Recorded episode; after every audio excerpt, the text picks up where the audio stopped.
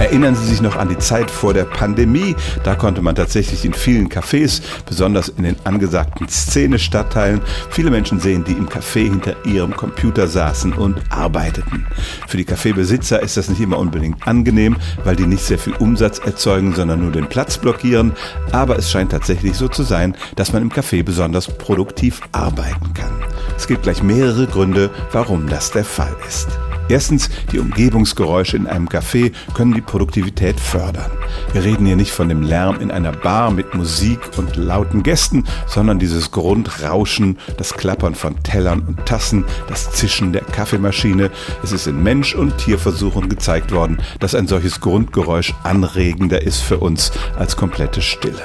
Auch visuell bietet das Café Abwechslung, zunächst mal generell, weil man aus den eigenen vier Wänden rauskommt, aber es passiert ja auch viel, es kommen Leute vorbei, es sieht jeden Tag ein bisschen anders aus und auch diese Abwechslung wirkt stimulierend. Und schließlich haben Forscher tatsächlich festgestellt, dass wir besser arbeiten können, wenn rund um uns Menschen sind, die das Gleiche tun.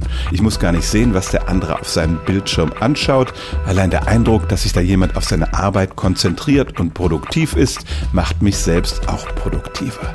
Das ist ein ähnlicher Effekt wie im Fitnessstudio. Wenn sich neben mir jemand abstrampelt, dann trete auch kräftiger in die Pedale.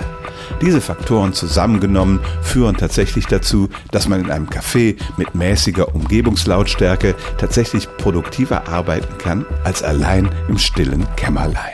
Stellen auch Sie Ihre alltäglichste Frage unter stimmtz.radio1.de.